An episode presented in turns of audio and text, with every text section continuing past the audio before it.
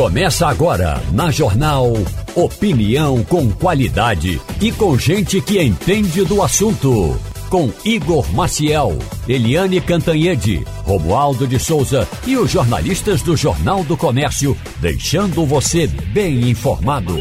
Passando a Limpo. Oferecimento 3D, sua linha completa de produtos de limpeza. 3D limpa muito melhor. Sicredi Expansão, 31 anos. Crédito com taxas especiais. Ligue 31 17 91 10. Estamos começando Passando a Limpo agora. Muito bom dia a todos. Bom dia para você que nos ouve agora no carro, no celular, pelo aplicativo, você que nos ouve no rádio de casa, no trabalho. Muito bom dia a todos. Bom dia, Romualdo de Souza. Muito bom dia, bom dia para você, bom dia também ao nosso ouvinte. Bom dia para Narges Mohamed, acusada de espalhar propaganda contra o Estado do Irã. Ela acaba de ser contemplada e escolhida Prêmio Nobel da Paz. Narges Mohamed apoia a luta das mulheres pelo direito de ter vida plena. O marido está exilado com os, os dois filhos em Paris e ela está numa prisão lá em Teherã, no Irã. Portanto, Prêmio Nobel da Paz, anunciado agora há pouco, para Nargis Mohamed, uma feminista que luta pelos direitos das mulheres no Irã. Ela foi presa, ah, ela é uma ativista de 51 anos que cumpre pena por propaganda contra o Estado e difamação. Ela foi condenada a 31 anos de prisão no Irã por liderar protestos após a morte de Massa Amini é aquela que foi chegou a ser presa porque usava, estava, não estaria, segundo a acusação, não estaria usando o véu adequadamente. E aí ela foi presa, morreu e a Nobel da Paz, agora Narges Muhammad, iraniana, recebeu foi o, o Nobel da Paz mesmo presa. Ela está lá presa e foi indicada, foi apontada como Nobel da Paz. Justo. Fernando Castilho, bom dia. Bom dia, Igor. Bom dia, Romualdo. Bom dia, ouvinte. Justo.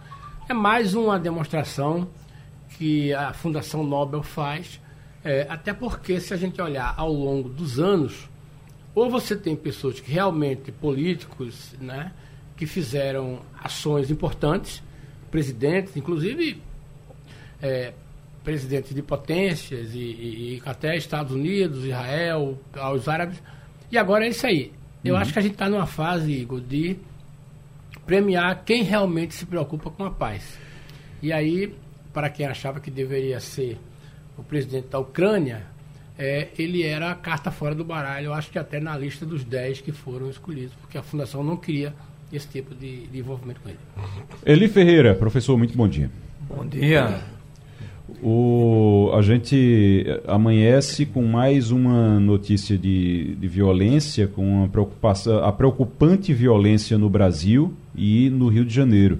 Os corpos dos quatro suspeitos, de quatro suspeitos de terem matado os médicos lá no Rio de Janeiro ontem, médicos que eh, foram mortos anteontem, na verdade, foram mortos anteontem à noite numa, uma execução, uma coisa terrível, a maneira como aconteceu, o vídeo, a, a, o, o, vídeo mostrando tudo, o desespero das pessoas ao redor e a, a, própria dor da família que a gente acompanhou durante todo o dia de ontem. É, hoje termina com. É, acaba, culmina com a morte dos quatro, atenção, quatro que teriam sido os assassinos os quatro mortos, os, os quatro é, supostos assassinos apareceram mortos hoje. Eu dizia ontem, dizer, rapaz, se foi realmente engano, amanhã ou aparecem mortos ou aparecem se entregando na delegacia. Lembra que o Castilho estava na hora quando um ele falou isso ontem. ontem. Ontem a gente estava na, na, redação do Jornal do Comércio, quando disseram foi um engano, é, pelo jeito foi um engano, mesmo a linha de investigação é que eles iam matar outra pessoa, e aí só amanhã os, os, os todos aparecem ou presos se entregando na delegacia, vão se entregar para não morrerem, ou então eles vão aparecer mortos. E realmente aconteceu isso hoje, apareceram mortos. É, provavelmente a pessoa que mandou tentando ali de alguma forma, professor Eli, tentando de alguma forma dizer, ó, não venham atrás de mim não, já entreguei aí para vocês e se resolvam por aí, mas não venham atrás de mim. Não acho que vai ficar assim, não, né? Esse é o retrato, Igor, de uma sociedade que parece que o poder público perdeu o controle.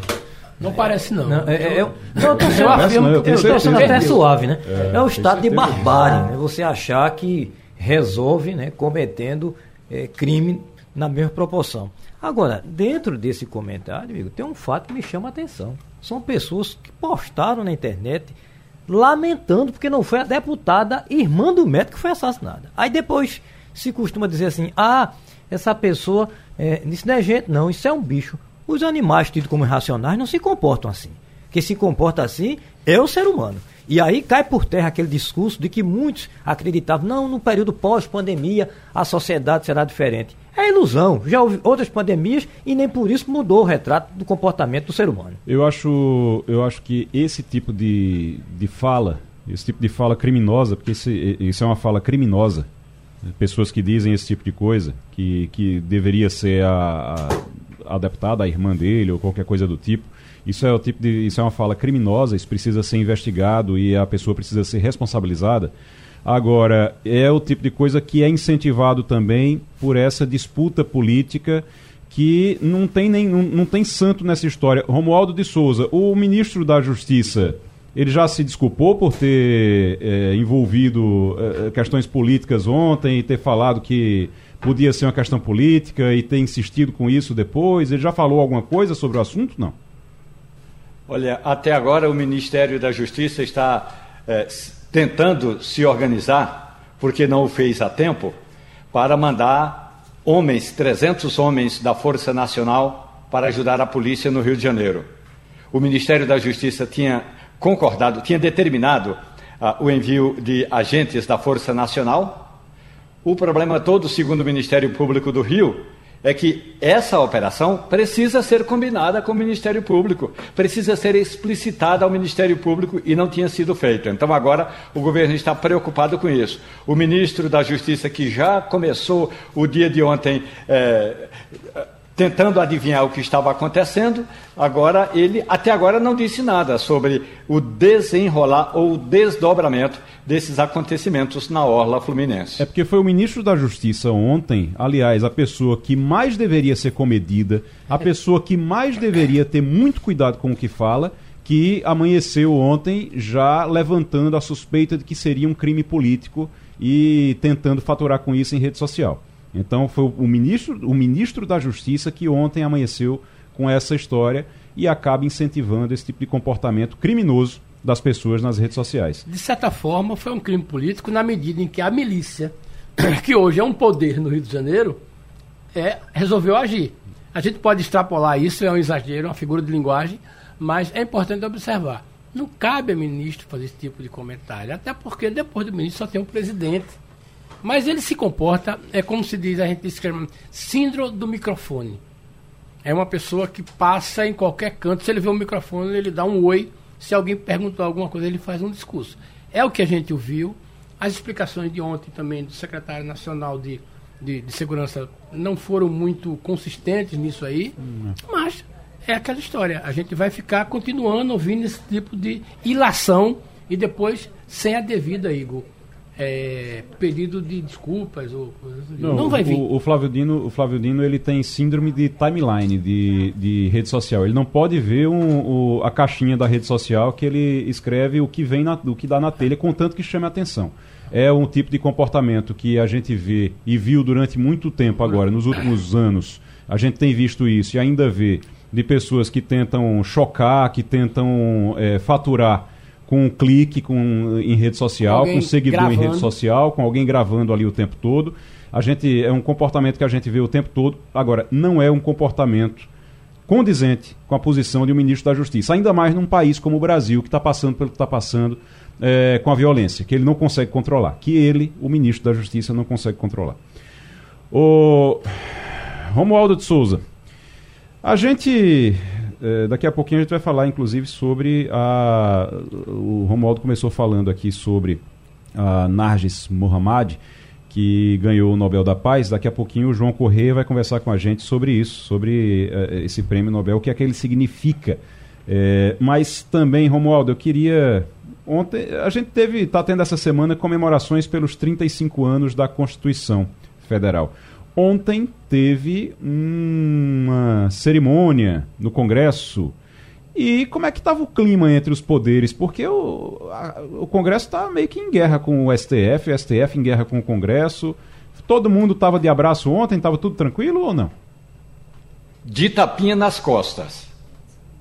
Porque, na verdade, o que alguns grupos, e isso é importante destacar, alguns grupos estão deixando claro que essa guerra com o Supremo Tribunal Federal é apenas uma guerra. Eu não gosto dessa palavra, mas é apenas uma guerra de narrativas. Porque algumas das regras que estão sendo impostas novamente ao Supremo Tribunal Federal fazem parte apenas de regras regimentais. Então era só conversar com o ministro Luiz Roberto Barroso, que ele já estava, inclusive, preparando uma mudança no regimento, que é com relação ao prazo eh, em que os pedidos de vista devem ser eh, seguidos. Segundo a decisão da CCJ, do Senado, agora, a partir de agora deve ser de seis meses. Então, isso é um diálogo.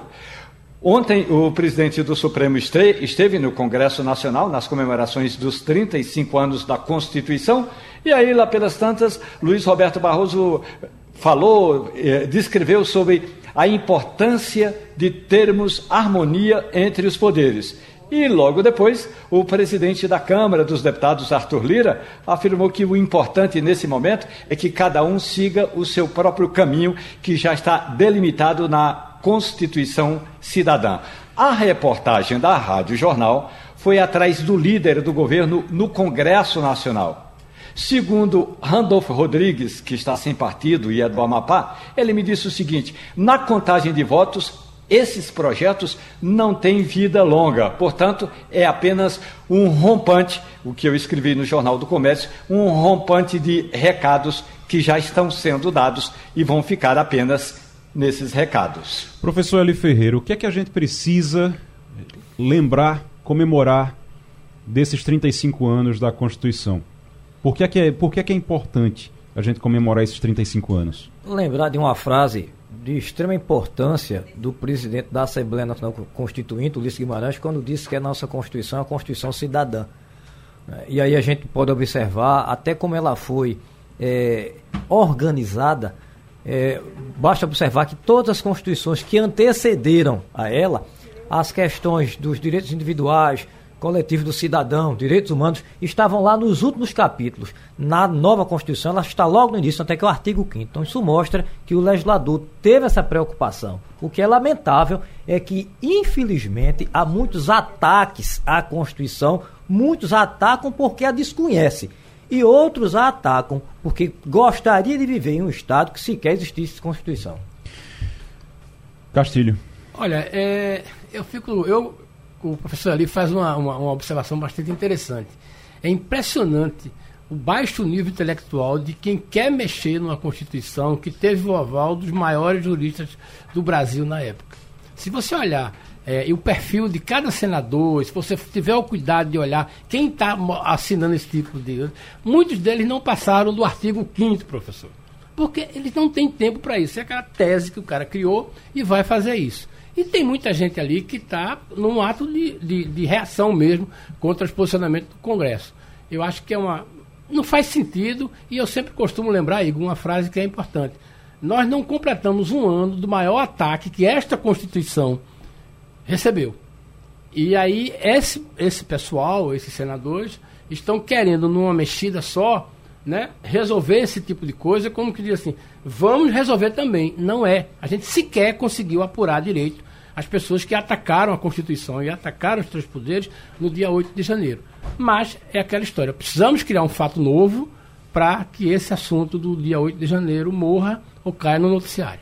Deixa eu trazer aqui o. Deixa eu chamar, convidar você, ouvinte, você que nos acompanha agora, para deixar sua dica. Sexta-feira é dia de trazer dicas culturais, dica de livro, dica de filme, é, de algum show, de alguma música que você queira é, é, sugerir aqui para o fim de semana. Então, 81, né? 99147 8520. 99147 8520 é o WhatsApp aqui da Rádio Jornal manda a tua sugestão, manda a sugestão de livro, de filme, que a gente vai ler aqui no ar, tá certo? Uma sugestão de um livro, de um filme, de algo, algum show, alguma apresentação que você sabe que vai acontecer no fim de semana, manda aqui pra gente e a gente vai é, passar isso aqui no finalzinho do programa. Cada um dá uma dica e aí vai ter a dica também dos ouvintes. A partir de a, desde a semana passada a gente já está trazendo isso aqui também. Sueli Ferreira já procure aí, já pense já tá aí na, na sua dica qual vai ser. Romualdo de Souza sempre traz música aqui pra gente. O finalzinho, o finalzinho aqui do Passando a Limpo, o sextou do Passando a Limpo é realmente bem. é, é animado. Agora, deixa eu. Antes, enquanto a gente tenta o contato aqui com o professor João Corrêa, para a gente falar sobre o, prêmio, o, o Nobel da Paz, deixa eu começar uma conversa aqui com o Castilho sobre esse PPA do governo de Pernambuco. São os investimentos, os investimentos, é a previsão de investimento do governo de Pernambuco, que por sinal foi, a, a, foi a, anunciada ontem, foi enviada ontem para a Alep, ontem às 7 horas da noite, né? Foi. Que a gente ficou sabendo que isso foi enviado para a Alep na quinta-feira. houve algum ritual, mas é, entrou. É, é, é, assim, tem umas coisas que tem umas coisas que são é, complicadas. Dessa vez já melhorou, que foi numa quinta-feira. Normalmente é na sexta. É As coisas estavam sendo feitas na sexta-feira à noite. E aí não tem. ninguém fica sabendo de nada, fica sabendo depois. É um negócio completamente. Mas agora pelo menos foi na quinta. e aí tem, Juntos pela Educação tem previsão de 3,6 bilhões. Juntos pela Segurança 962 milhões. Isso, é, isso só para começar nessa lista aqui, é, Castilho. Isso é o, o, a previsão do orçamento, a previsão de investimento para os próximos quatro anos. Para tentar Castilho. explicar melhor para o nosso ouvinte, é o seguinte: a legislação brasileira manda que o governante mande todo ano um plano plurianual, que corresponde a quatro anos que vão ser é, trabalhados por ele. Normalmente, certo. como a, o gestor que assume é, pega o, o, o, o plano do anterior, ele faz o seguinte. O que aconteceu neste plano foi que ele foi enviado no final da tarde ontem para a Alep. É, a própria Alep ainda não colocou no site, não tem nenhuma informação da Alep se recebeu ou não, mas o fato é que o governo se apressou em divulgar às, no, às 19 horas e 20 minutos um, uma informação dizendo que Pernambuco deveria investir em quatro anos 24 bilhões a soma de quatro anos. Então é a teoria que vai fazer. E aí fala aquilo que você disse, que o Juntos pela Educação terá 3 bilhões, sendo que este ano, aliás, no próximo ano, já teria um bilhão. Certo. O Juntos pela, pela, pela Segurança, uh, o Morar Bem teria um bilhão. A ampliação do acesso de água, que é importante, teria é, um total de 7,9 bilhões. Quando você soma tudo isso, o que a gente vê é que o, governo pretende gastar em, 20, em quatro anos, 24 bilhões. Nós vamos hoje, a imprensa vai atrás para detalhar isso aí, é, mas é uma forma né, que, que a gente recebeu ontem a informação de noite, você não pode nem trabalhar. Nós estamos reproduzindo aqui uma informação do governo. Eu, uhum. por exemplo, pedi ao secretário de Planejamento, pedi assessoria do secretário de Planejamento e até o governo do Estado que enviasse o documento para a gente pudesse fazer uma opinião. Nesse momento, Igor, a gente está repetindo uma informação que foi passada pelo governo às sete e meia da noite, que falam esses números.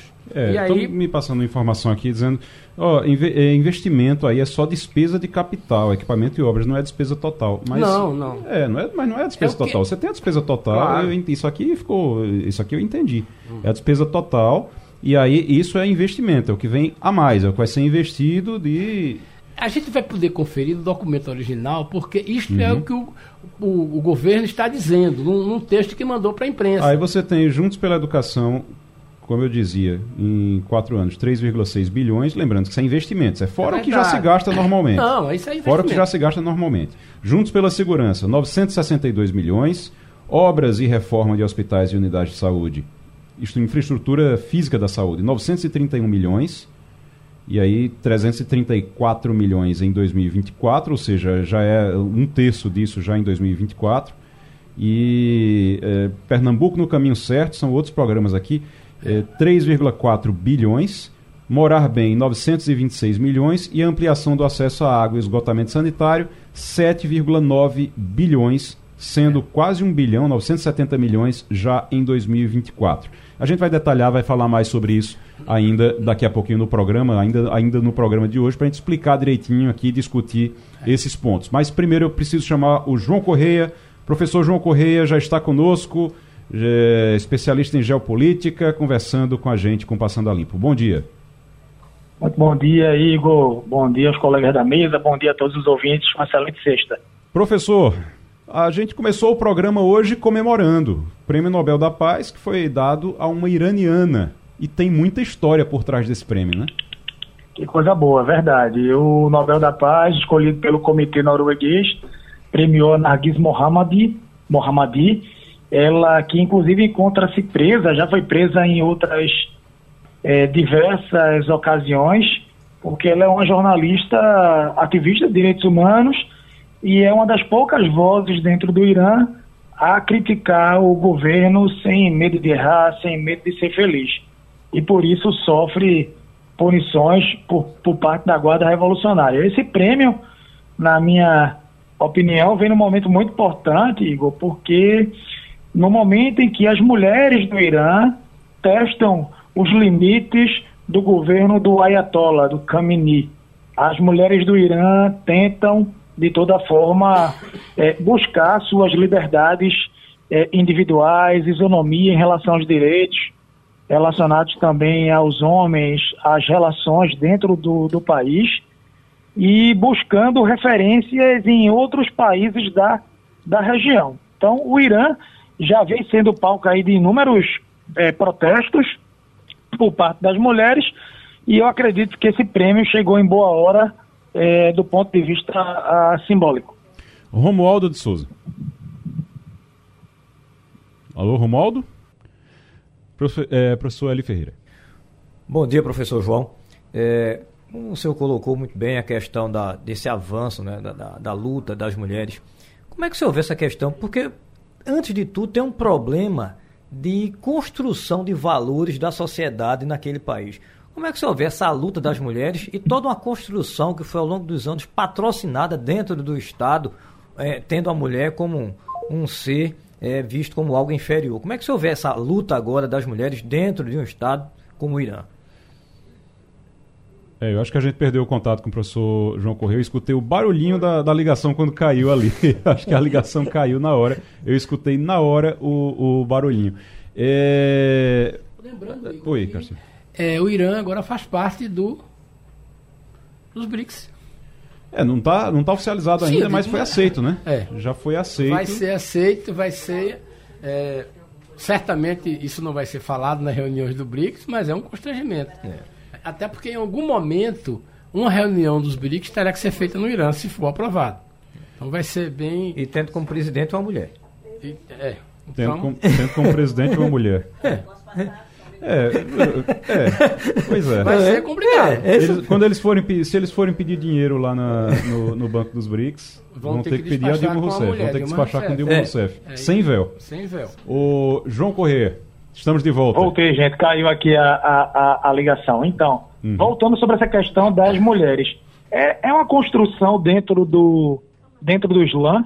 Eu falo de mundo islâmico porque algumas pessoas confundem o Irã com o mundo árabe. E o Irã, na verdade, é, representa o que a gente chama de, de mundo persa. Quando eu estive no Irã, eu tive a oportunidade de, de perceber que é, diversas mulheres, principalmente na capital, inclusive aquelas que têm acesso a, a uma cultura, acesso à rádio, à televisão, à, à internet, a tudo que é tipo de conteúdo, elas não têm de certa forma, tantas, tantas restrições. E muitas delas dizem que, por vezes, é, querem viajar para fora do Irã, passam temporadas pela Europa, aquelas que têm condições e afins, é um público diminuto dentro do país, mas que, quando saem do país, sentem-se aliviadas. Gostam é, de morar no Irã, valorizam o país, mas que dizem que hoje não cabe mais essa questão de justificar a religião, a cultura, para tentar é, tolher alguns dos seus valores.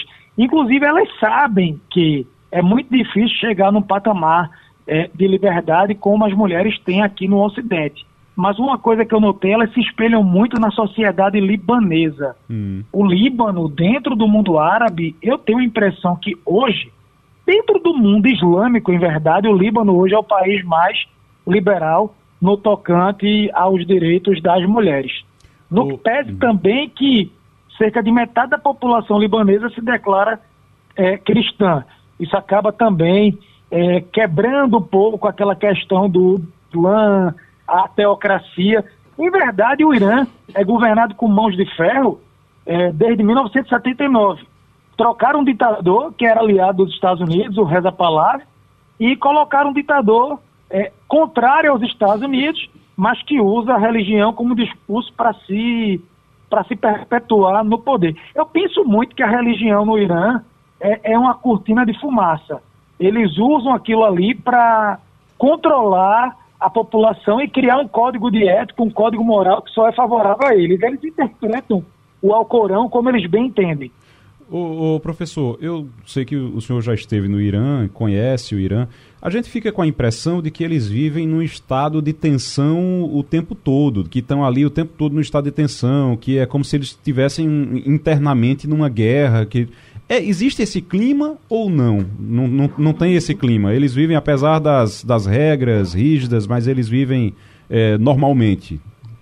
Veja, é um povo muito feliz, um povo extremamente acolhedor, bonito, tá? Mas a grande questão é que o governo ele tem uma necessidade quase que todos os dias de engajar a população.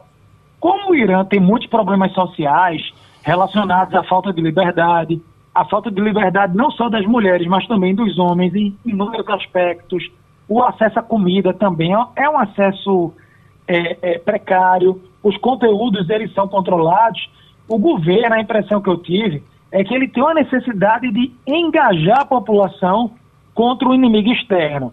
Eu não notei uma tensão entre eles, uhum. tá? Entre a, as pessoas, a sociedade civil, é, clima de guerra civil. Mas eu notei uma tensão quando se fala sobre Israel, como se, quando se fala sobre Estados Unidos, porque o governo vende o seguinte: olha, nós estamos em guerra. Então estejam preparados. Nosso inimigo não é o Ayatollah. Nosso inimigo está lá fora. Ele está do outro lado do mundo, ele está aqui próximo, Israel, o Estado judeu. Então, existe esse engajamento, é uhum. uma bola ninja, para que a população esqueça do, do, dia a dia, dos problemas internos. Entendi. O Romualdo de Souza está de volta? Romualdo.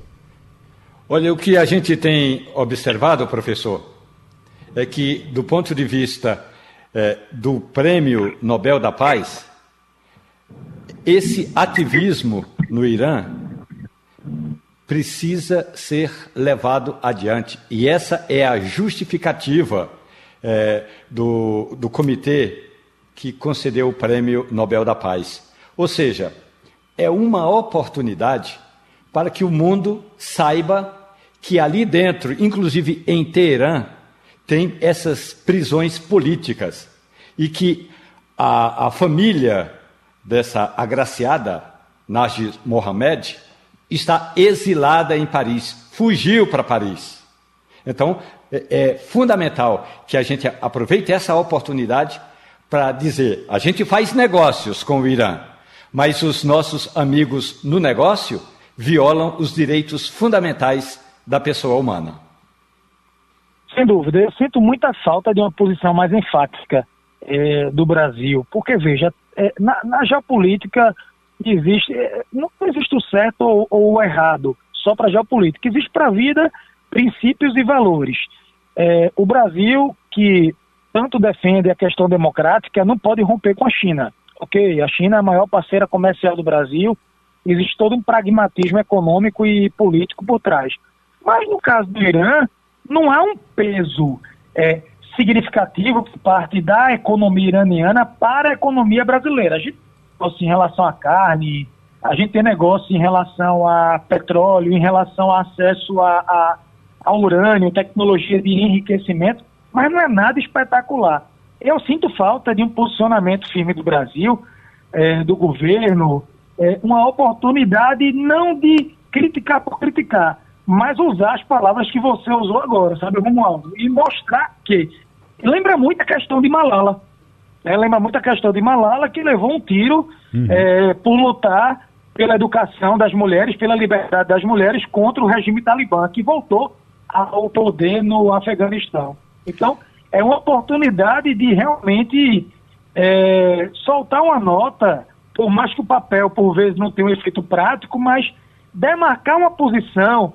O Brasil, recentemente, eu lembro, é, permitiu que o Irã é, encostasse navios de guerra, navios da Marinha iraniana, salvo, alguém me corrija, por favor, no Rio de Janeiro. Uhum, tá? No momento que a gente estava ali numa negociação, numas tensões com os Estados Unidos, por, por outras questões, e sabendo que os americanos e os iranianos são é, rivais aí desde, desde 79. Acho que falta um pouco disso.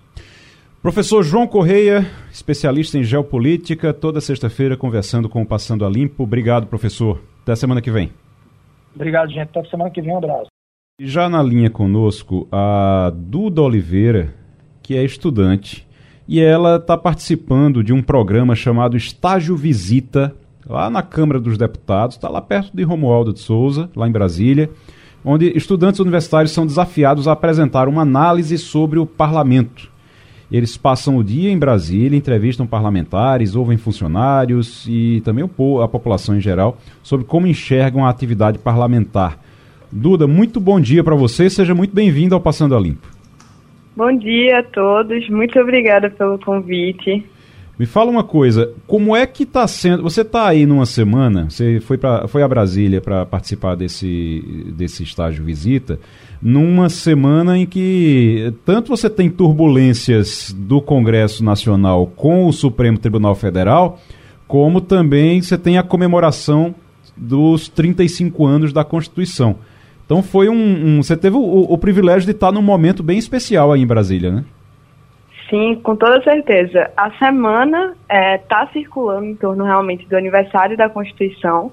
Então a gente participou de duas sessões que parabenizavam a nossa Constituição. Então a gente teve contato próximo com a Maria do Rosário, com a Benedita e tantos outros hoje que ainda são deputados, como também outras personalidades que participaram da construção da nossa Constituição Cidadã. E ainda a gente viu uma sessão solene com o próprio Senado. Então, é, tinha Alexandre de Moraes, estava o vice-presidente Gerardo Alckmin, é, Rodrigo Pacheco.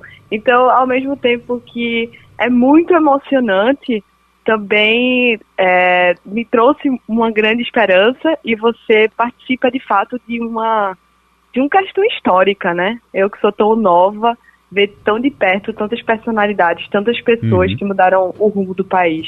É importante. Você é estudante de ciência política na Federal? Isso. E aí está acompanhando tudo isso. O Romualdo de Souza está aí por perto aí. Não sei se você já tomou um café com o Romualdo de Souza. Romualdo já de Souza... tomei sim. Pronto, Romualdo de Souza está aí por perto, está aí em Brasília também. Romualdo. Duda Oliveira, muito bom dia, muito obrigado pela gentileza da conversa. Eu gostaria de saber uma coisa é o que Duda Oliveira e os estudantes aprendem na universidade lendo os livros da academia. Outra coisa é botar o pé no salão verde, que é o salão principal da Câmara, e o pé no salão azul, que é o salão principal do Senado Federal. Das suas expectativas sobre mudanças na sociedade, Duda, você sai de Brasília mais animada, mais esperançosa ou muita coisa ainda tem que ser feita? Olha, um pouco dos dois, sendo sincera. É, uma deputada falou que uma coisa é a teoria e outra coisa é a prática. Então, a partir do momento que você sai da, da área da universidade, né, aqui no caso da Universidade Federal, e entra em contato com o mundo de fato lá dentro, dá é, um receio, de certa forma, porque, como eu já falei com você ontem, Romualdo, tem muito político um pouco despreparado, que ainda não tem uma visão de fato do que o povo quer, o que o povo deseja, mas ao mesmo tempo me deu uma esperança muito grande, porque você vê lá é, o quanto a gente é poderoso para poder transformar alguma coisa. Principalmente nesses 35 anos da Constituição, sabe?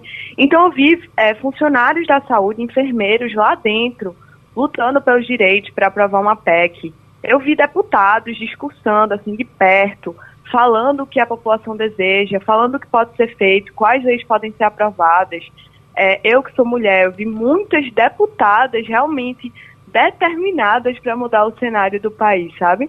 Então, ao mesmo tempo que você fica um pouco desacreditado de, em alguns quesitos, também eu acho que a esperança reinou mais, sabe? De você ver tantos deputados agindo, determinados e realmente querendo mudar o, o rumo, né? Porque assim, a Constituição nesses 35 anos que a gente teve diversas aulas sobre ela, ela realmente veio para mudar. Agora, de fato, efetivar o que ela queria, sabe? Efetivar o que ela quer para o nosso país.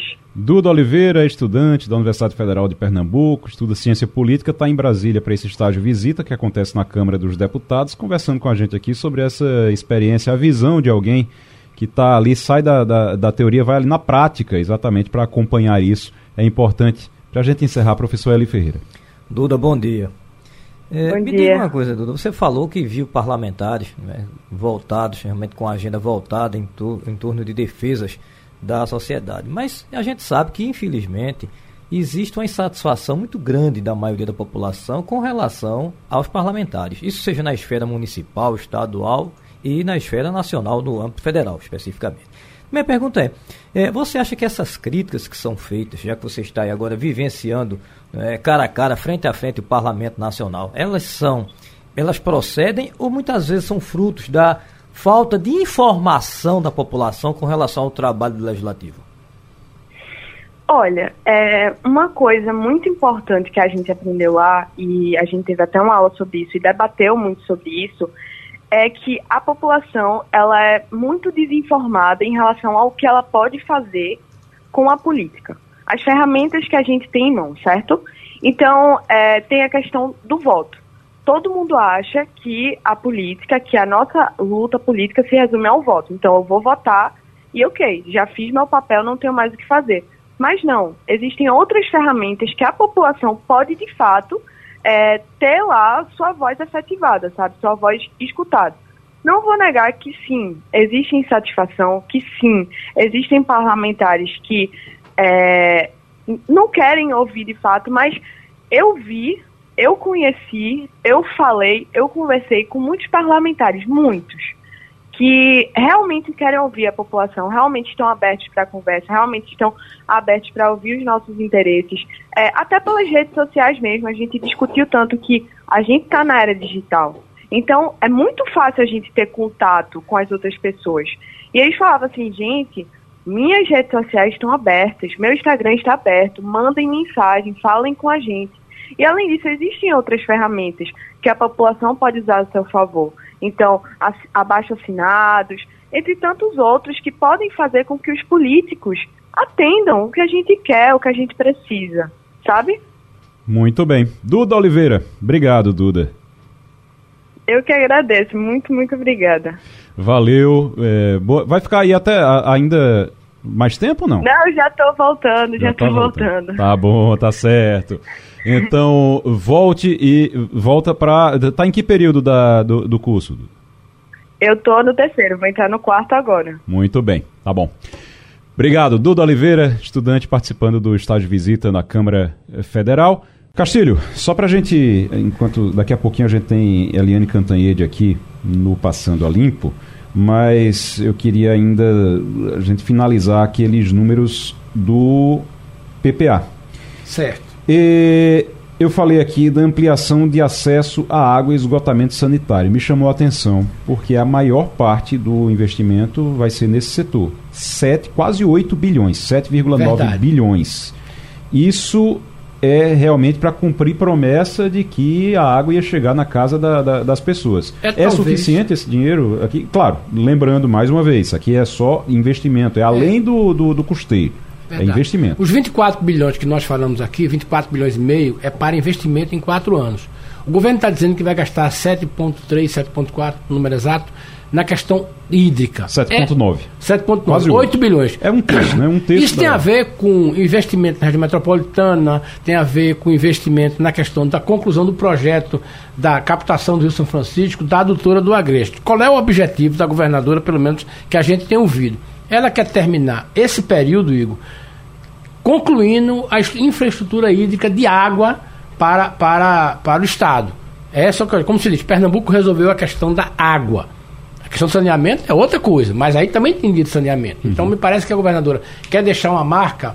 O governador Paulo Câmara não conseguiu fazer isso, ela quer concluir esse projeto, que é uma questão importante, que a gente tem muito cuidado com isso. Pernambuco é um estado muito responsável. Quando foi pegar é, a água do Rio São Francisco, está comprando a água, que aquela água é paga. Pernambuco está comprando água exatamente para população, não é para criar boi. Uhum. Então, essa é uma coisa importante. Eu acho que se nesse período aí é, a governadora terminar o seu mandato, no primeiro mandato, no, mandato atual, e disser assim, resolvemos a questão da água, é, é uma marca importante, porque a gente que tem água, nós dos ouvintes que tem uma dificuldade enorme de água, não temos ideia do que é cidade do interior, chegar a água uma vez por semana, uma vez por mês, o carro-pipa, esse tipo de coisa.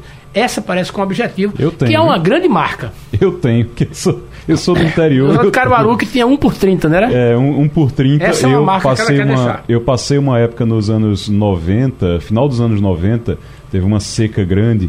Eu lembro que a gente tinha um, uns, uns, baldes grandes, aqueles baldes bem grandes que é, é, você consegue é, juntar água no banheiro. Era a água que era usada para tomar banho. Então a Verdade. gente tinha para lavar banheiro, para tomar banho. Você precisava também. usar aquilo e era banho de cuia todo dia, porque não tinha um, um pingo de água na torneira dia nenhum, dia nenhum mesmo. Aí hoje em dia, depois as pessoas foram aprendendo a conviver com isso e hoje você constrói uma casa lá, você tem que ter uma cisterna maior do que a casa.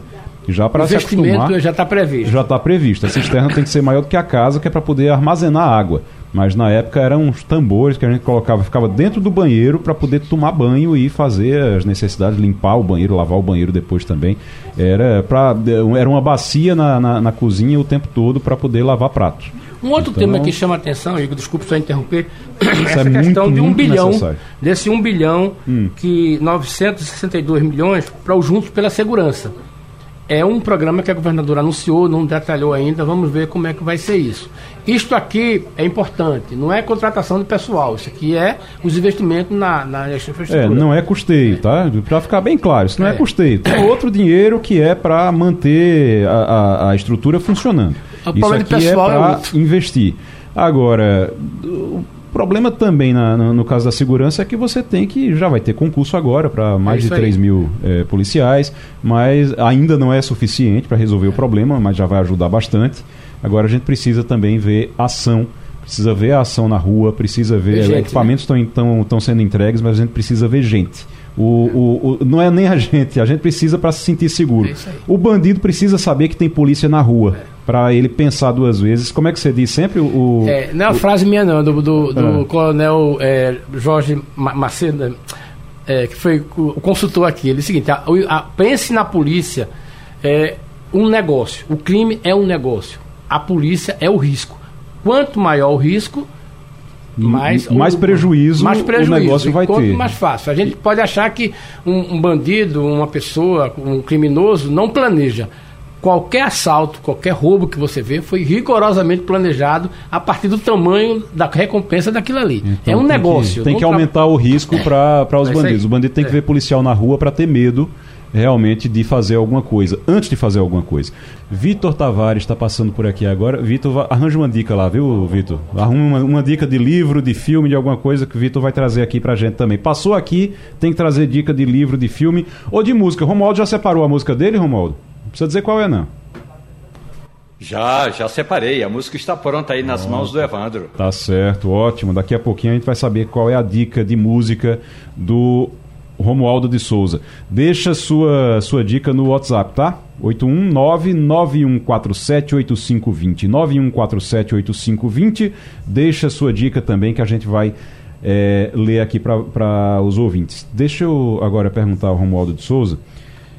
Se é, a gente falou aqui da Constituição, Lula, o presidente Lula fez um elogio à Constituição mas omitiu que em 1988 ele e o PT foram contra o texto. é bom a gente até explicar isso, né, Romualdo? O, o PT está lá, a assinatura do PT, o PT assinou o texto da Constituição, mas resolveu assinar já na última hora porque o, o Lula, que foi deputado constituinte, e as pessoas do PT que estavam lá eram contra o texto, eles não concordavam com o texto atual da Constituição. Havia um movimento nacional eh, da Assembleia Nacional Constituinte Popular, que apresentou milhares de propostas. Aliás, eh, me lembro agora, ouvindo o depoimento da estudante Duda Oliveira, é fundamental destacar que também no passado, na época da Constituinte, esses grupos se organizaram e se organizaram muito bem. E que houve uma resposta importante dentro da Assembleia Constituinte. Me lembro que um dos eh, relatores temáticos, ele chegou para, numa reunião da bancada do PT e aí disse o seguinte: ó, vocês não vão poder não assinar. Vocês não têm maioria para colocar tudo o que vocês querem. Então vamos fazer um acordo. A gente bota o que é possível e vocês assinam o documento. E aí o PT fez uma série de assembleias até que no final assinou o documento, mas assinou a contragosto, porque tinha que assinar. E eu me lembro muito bem que esse relator temático, Nelson Jobim, que depois virou jurista, que depois virou presidente do Supremo, ministro, então tudo isso é para dizer que o embate do PT é porque tudo o que chegou à Assembleia Nacional Constituinte, o PT queria dentro do texto. Só que, como dizia eh, Nelson Jobim, o PT não tinha maioria e tinha que se submeter ao consenso que era apresentado ali na Assembleia Constituinte. Eliane Cantanhede, bom dia, Eliane. Bom dia, Igor, colegas, ouvintes. Ô, Eliane, eu estou vendo aqui na sua pauta o assassinato dos três médicos que tomavam cerveja na beira da praia, no Rio, e que mostra que o crime organizado está ganhando a guerra no Brasil. Eu fiquei impressionado com as imagens, claro, é, é chocante, tudo aquilo é chocante. Mas eu fiquei impressionado quando a gente acompanha muito de quem já trabalhou com polícia também, com, com cobrindo polícia, sabe disso. Uh, eles sabiam que ali tinha câmera, sabia que era um local movimentado, e eles chegam sem máscara, sem luva, sem nada. Ou seja, eles não estavam nem aí. Achavam que não ia acontecer nada, né? É, é, a impunidade é o maior alimento, né, o maior estímulo ao crime, principalmente ao crime organizado. Eles, a audácia com que eles trabalham é assustadora. Eles vão, param o carro no meio da rua, saem os sujeitos armados, atirando, matam quem eles bem entendem lá. Aliás, matam todo mundo, né? E, e fica por isso mesmo, eles sabendo que tem câmeras, né, as câmeras, inclusive, rastrearam, né, com as câmeras, a polícia conseguiu rastrear para onde o carro foi, né, e depois de, de rastrear, chegaram, já chegaram, inclusive, a quatro corpos que seriam dos assassinos dos médicos, ou seja, é, num dia eles mataram os médicos e no mesmo dia à noite eles foram assassinados pela própria facção deles. E cadê o Estado? Cadê o Estado brasileiro? O que me choca muito nessa história, tudo me choca, tudo choca o Brasil inteiro, mas assim, é, tem detalhes que são inacreditáveis, né? Primeiro, como é que o Rio de Janeiro recebe quatro mil e tantos é, médicos ortopedistas num congresso internacional, num hotel cinco estrelas e não tem é, segurança, não tem ali um policiamento para aquelas pessoas, para aqueles médicos que vieram de todos os cantos do país, que vieram de outros países e não tem policiamento. Isso é uma coisa. Segunda coisa, o sujeito que, enfim, o filho do miliciano que foi é, confundindo com o médico, o médico foi confundido com ele, né? É, e daí gerou a tragédia toda. Ele mora ali na zona sul do Rio de Janeiro, num lugar espetacular e a metros da delegacia de homicídios do Rio de Janeiro. Tem uma delegacia de homicídios ali.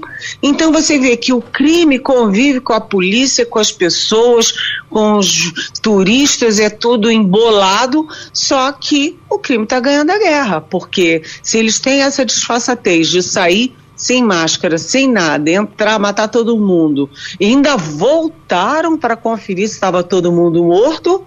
Né? É, e cadê a polícia? E cadê a segurança? E cadê a, a, a fiscalização? Sabe? É tudo muito, muito solto, muito vago. E aí o crime faz. O crime tem um tribunal do crime E aí já julga, já condena e já mata os autores do assassinato, provavelmente por queima de arquivo, primeiro, e segundo, por punição porque eles atraíram né, todos os holofotes para as facções do Rio. E isso não é só no Rio, né? Isso está espalhado no país inteiro, só que o Rio é o cartão postal do Brasil. Então, tudo que acontece no Rio tem muita visibilidade. Além de tudo, médicos, né? Além de tudo, por engano. Além de tudo, um deles era irmão, um menino de 33 anos, gente, irmão da deputada Sâmia Bonfim, do PSOL uh, de São Paulo, ou seja, é uma tragédia com todos os ingredientes de, sabe, assim, de deixar a gente de coração partido e irritado com essa situação. É verdade. E, Eliane, você coloca uma, uma coisa, eu fiquei. É como se o, o, Estado fosse uma criancinha num jogo de futebol de adultos correndo atrás da bola sem alcançar.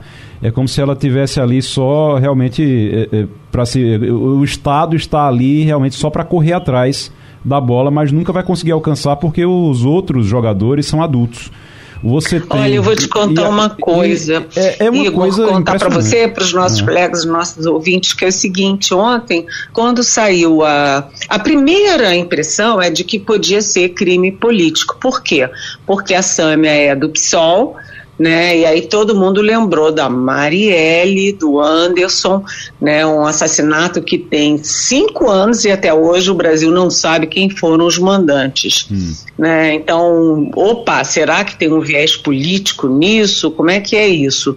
É, e logo, bem assim, no início da tarde já ficou já surgiu a versão de que tinha sido um engano.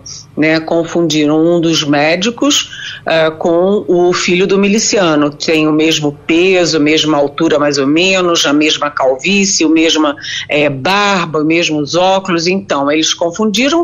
Alguém avisou que o médico estava ali, que confundiu também com o miliciano, mas aí eu liguei para uma fonte minha um delegado no Rio de Janeiro que não estava à frente dessas investigações, não estava envolvido diretamente, mas a, a desolação dele, dizendo o seguinte: é, você fica enxugando gelo.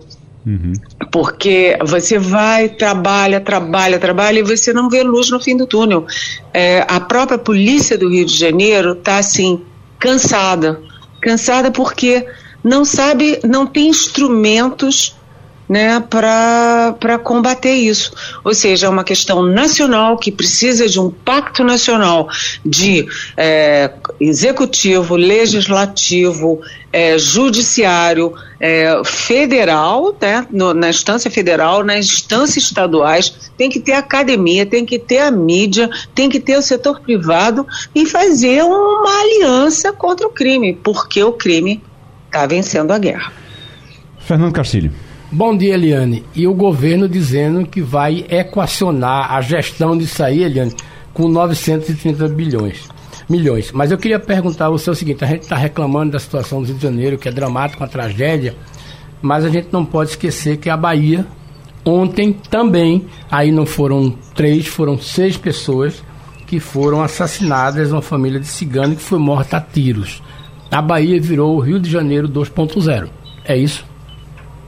Olha, é uma situação dramática, nossa senhora. Uh, você sabe que, pelo mapa da violência, a Bahia é o estado mais violento do, Rio, do Brasil, mais do que a, o, o índice de é, assassinatos é o maior do país e o índice de letalidade de policiais também é o maior do país.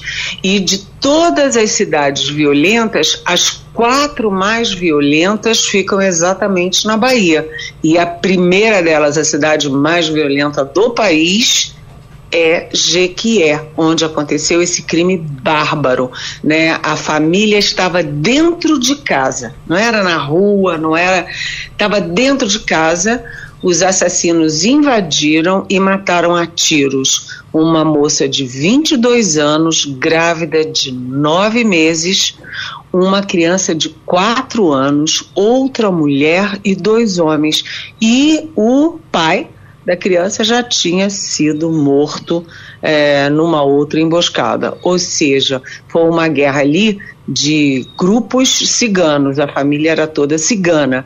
Mas atenção, o que está acontecendo na Bahia é que as facções é, nacionais estão se expandindo pelos estados e disputando território com as facções locais. Então, na Bahia tem uma guerra de facção nacional com facção local. E quem paga? Quem paga é a população e principalmente a população mais pobre.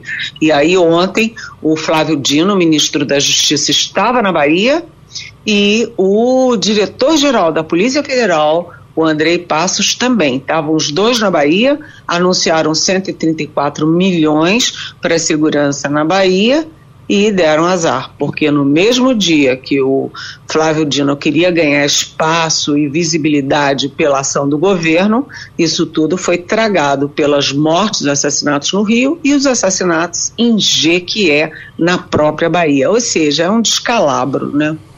Eliane Cantanhede na Rádio Jornal, conversando com o Passando a Limpo, professor Eli Ferreira. Bom dia, Eliane.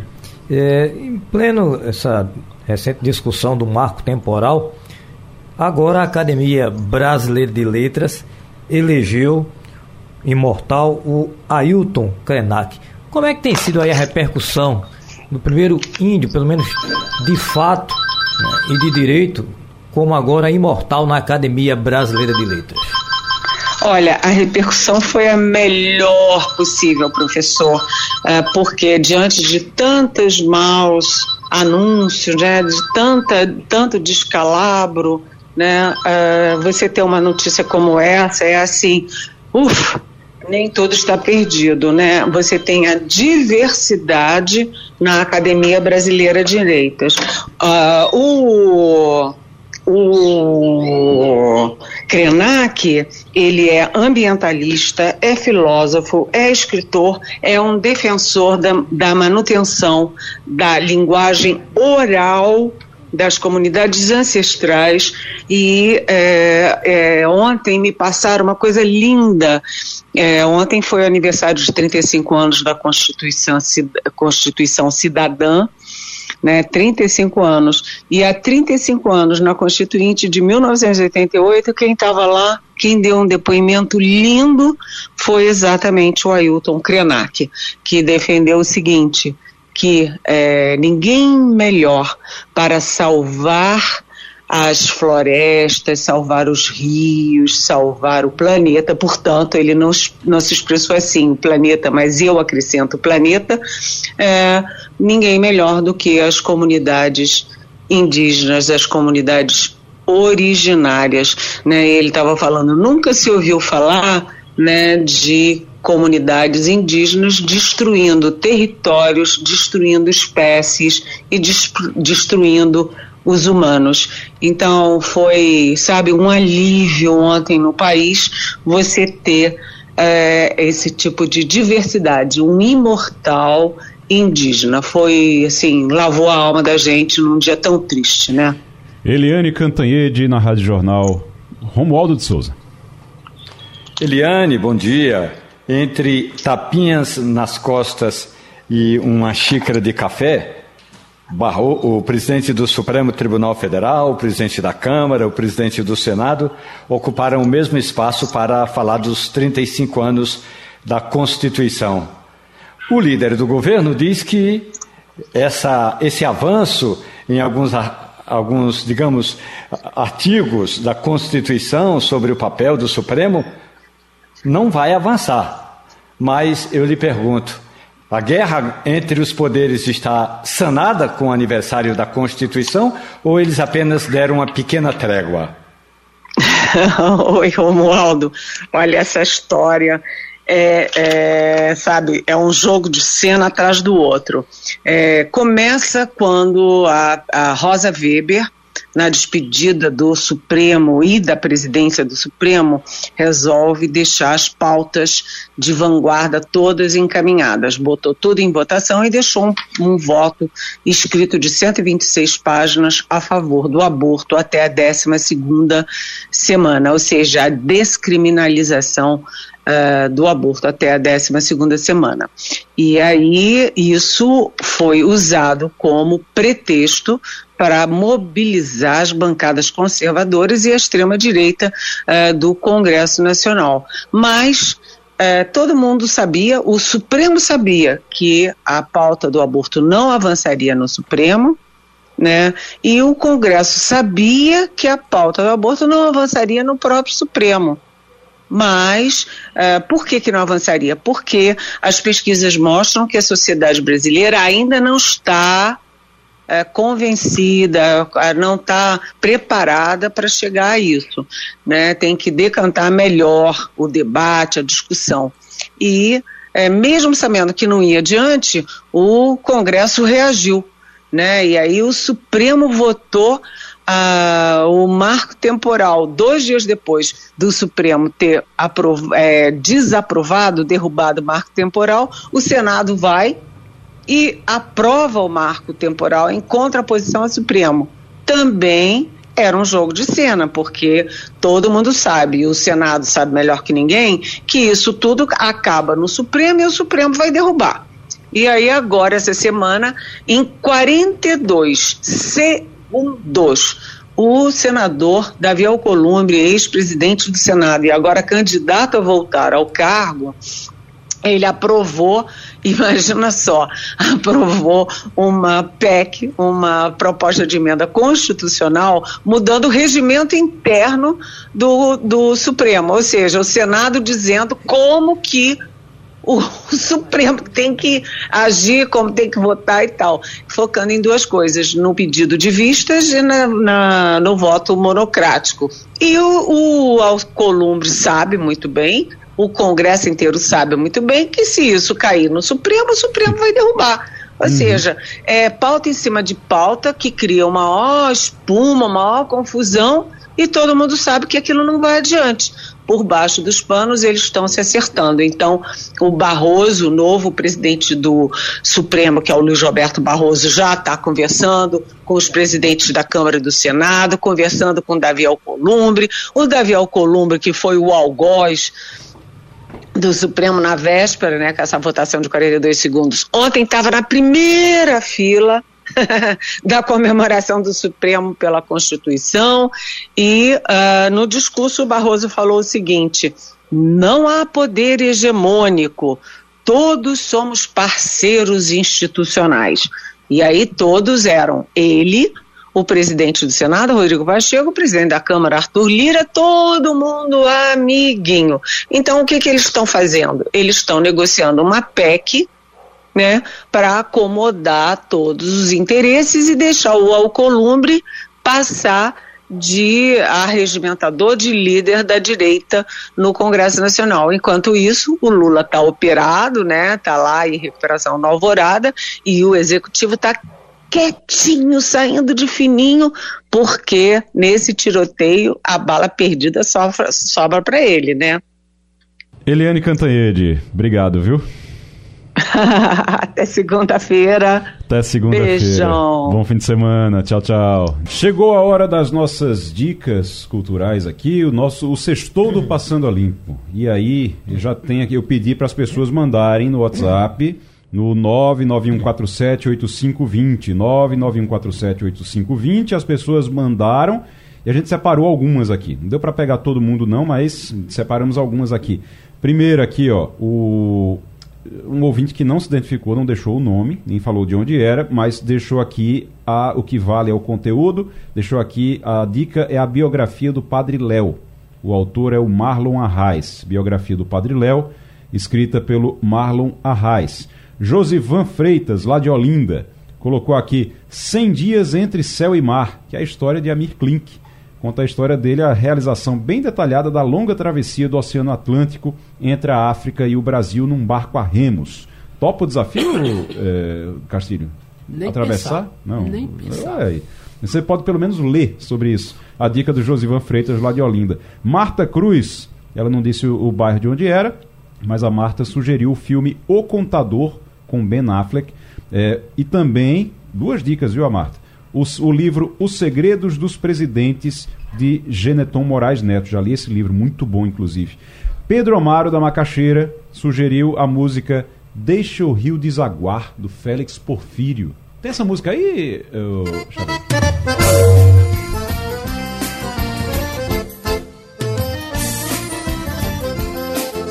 Forrozinho, tá vendo? Ai, bom. Água sai de Cabrobó, Parnamirim, Salgueiro até Jati. Deixa o rio desaguar, doutor, pra acabar com o sofrimento daqui. Água sai de Cabrobó, Parnamirim, Salgueiro até Jati. Tá aí então o saudoso Félix Porfírio. Deixa o rio desaguar. O... Daqui a pouco tem mais música, porque Romualdo é música também. Fernando Castilho, sua vez. Olha, eu, eu não tenho indicação de livros, não. Tenho indicação da Feira de Livros, que está começando no Centro de Convenções. E se eu puder dar uma dica, é ver a quantidade de livros infantis que vai estar nessa mostra. Eu gosto muito de literatura infantil. Uhum. É, apesar de escrever sobre economia, eu gosto de literatura infantil e gosto muito de literatura de gibi, de, de quadrinhos. Né? Então, é, eu gosto, fui é, gibizeiro né? na, na adolescência. Qual era o gibi que você mais gostava? Rapaz, eu gostava muito mesmo, era do Super-Homem. Super-Homem. Acho que a história de, de, de Stan Lee era maravilhosa, tudinho. E, na verdade, o Stan Lee, que está nos primeiros desenhos, o personagem Super-Homem era a única marca, não tinha família uhum. toda super-homável, embora isso.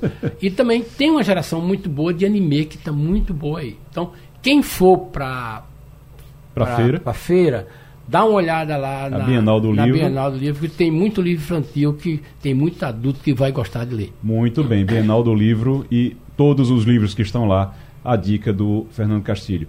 O professor Eli Ferreira. Bom, hoje eu vou mudar, não vou sugerir livro não, vou sugerir música também. Hoje tem uma homenagem ao Grupo Alcano, hoje à noite, então eu vou aqui recomendar para que matar a saudade, escutem Paraíso Perdido, é o primeiro sucesso do Grupo Alcano. thank you.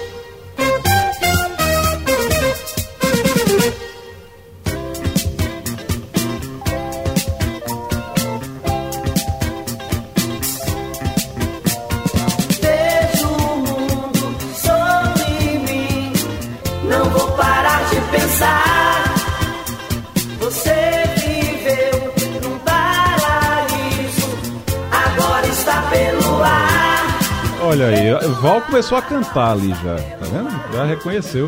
Fez muito sucesso. Anos, anos 70, 80. 80, né? Anos 80. Muito bem. O Romualdo de Souza, sua vez, Romualdo. O grupo pernambucano Banda de Pau e Corda está na casa dos 50 anos de boa música. E eles lançaram semana passada o disco Entre a Flor e a Cruz no podcast desta semana, o Café e Conversa tomou um café com integrantes da banda, que tem um disco maravilhoso, aliás, entre a Flor e a Cruz, 12 músicas espetaculares, mas eu escolhi Carcará, de João Cândido e João do Vale, com banda de pau e corda e a cantora potiguar Juliana Linhares. Carcará.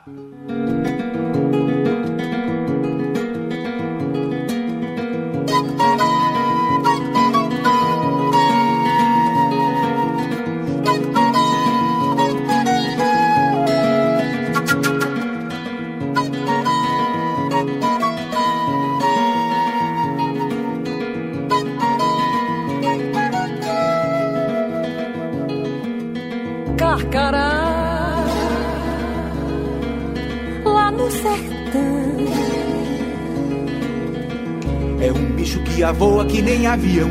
É um pássaro malvado, tem um bico volteado que nem gavião. Carcará, quando vê roça queimada, sai voando e cantando carcará. Aí, Romualdo. A dica do Romualdo. Carcará, come cobra queimada. Carcará, banda de pau e corda, coisa linda, né, rapaz? Hoje só música, música boa aqui. Vou deixar só minha dica para encerrar. Deixa a música tocando aí pra gente encerrar o Passando a Limpo. Mas a minha dica para encerrar é o seguinte: meu amigo, lê, vão ler a Constituição, é sério. É sério, se tiver um tempinho, vá ler a Constituição. Porque sabe tudo que você reclama, sabe tudo que você diz que a gente, que o Brasil deveria ser, sabe tudo que você acha que é injusto e que deveria estar tá sendo resolvido, tudo isso está lá na Constituição. Só não é seguido. Vamos então ler a Constituição também. E o Passando a Limpo vai ficando por aqui.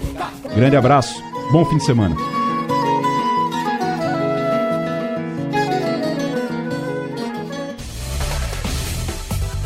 Rádio Jornal apresentou opinião com qualidade e com gente que entende do assunto. Passando a Limpo.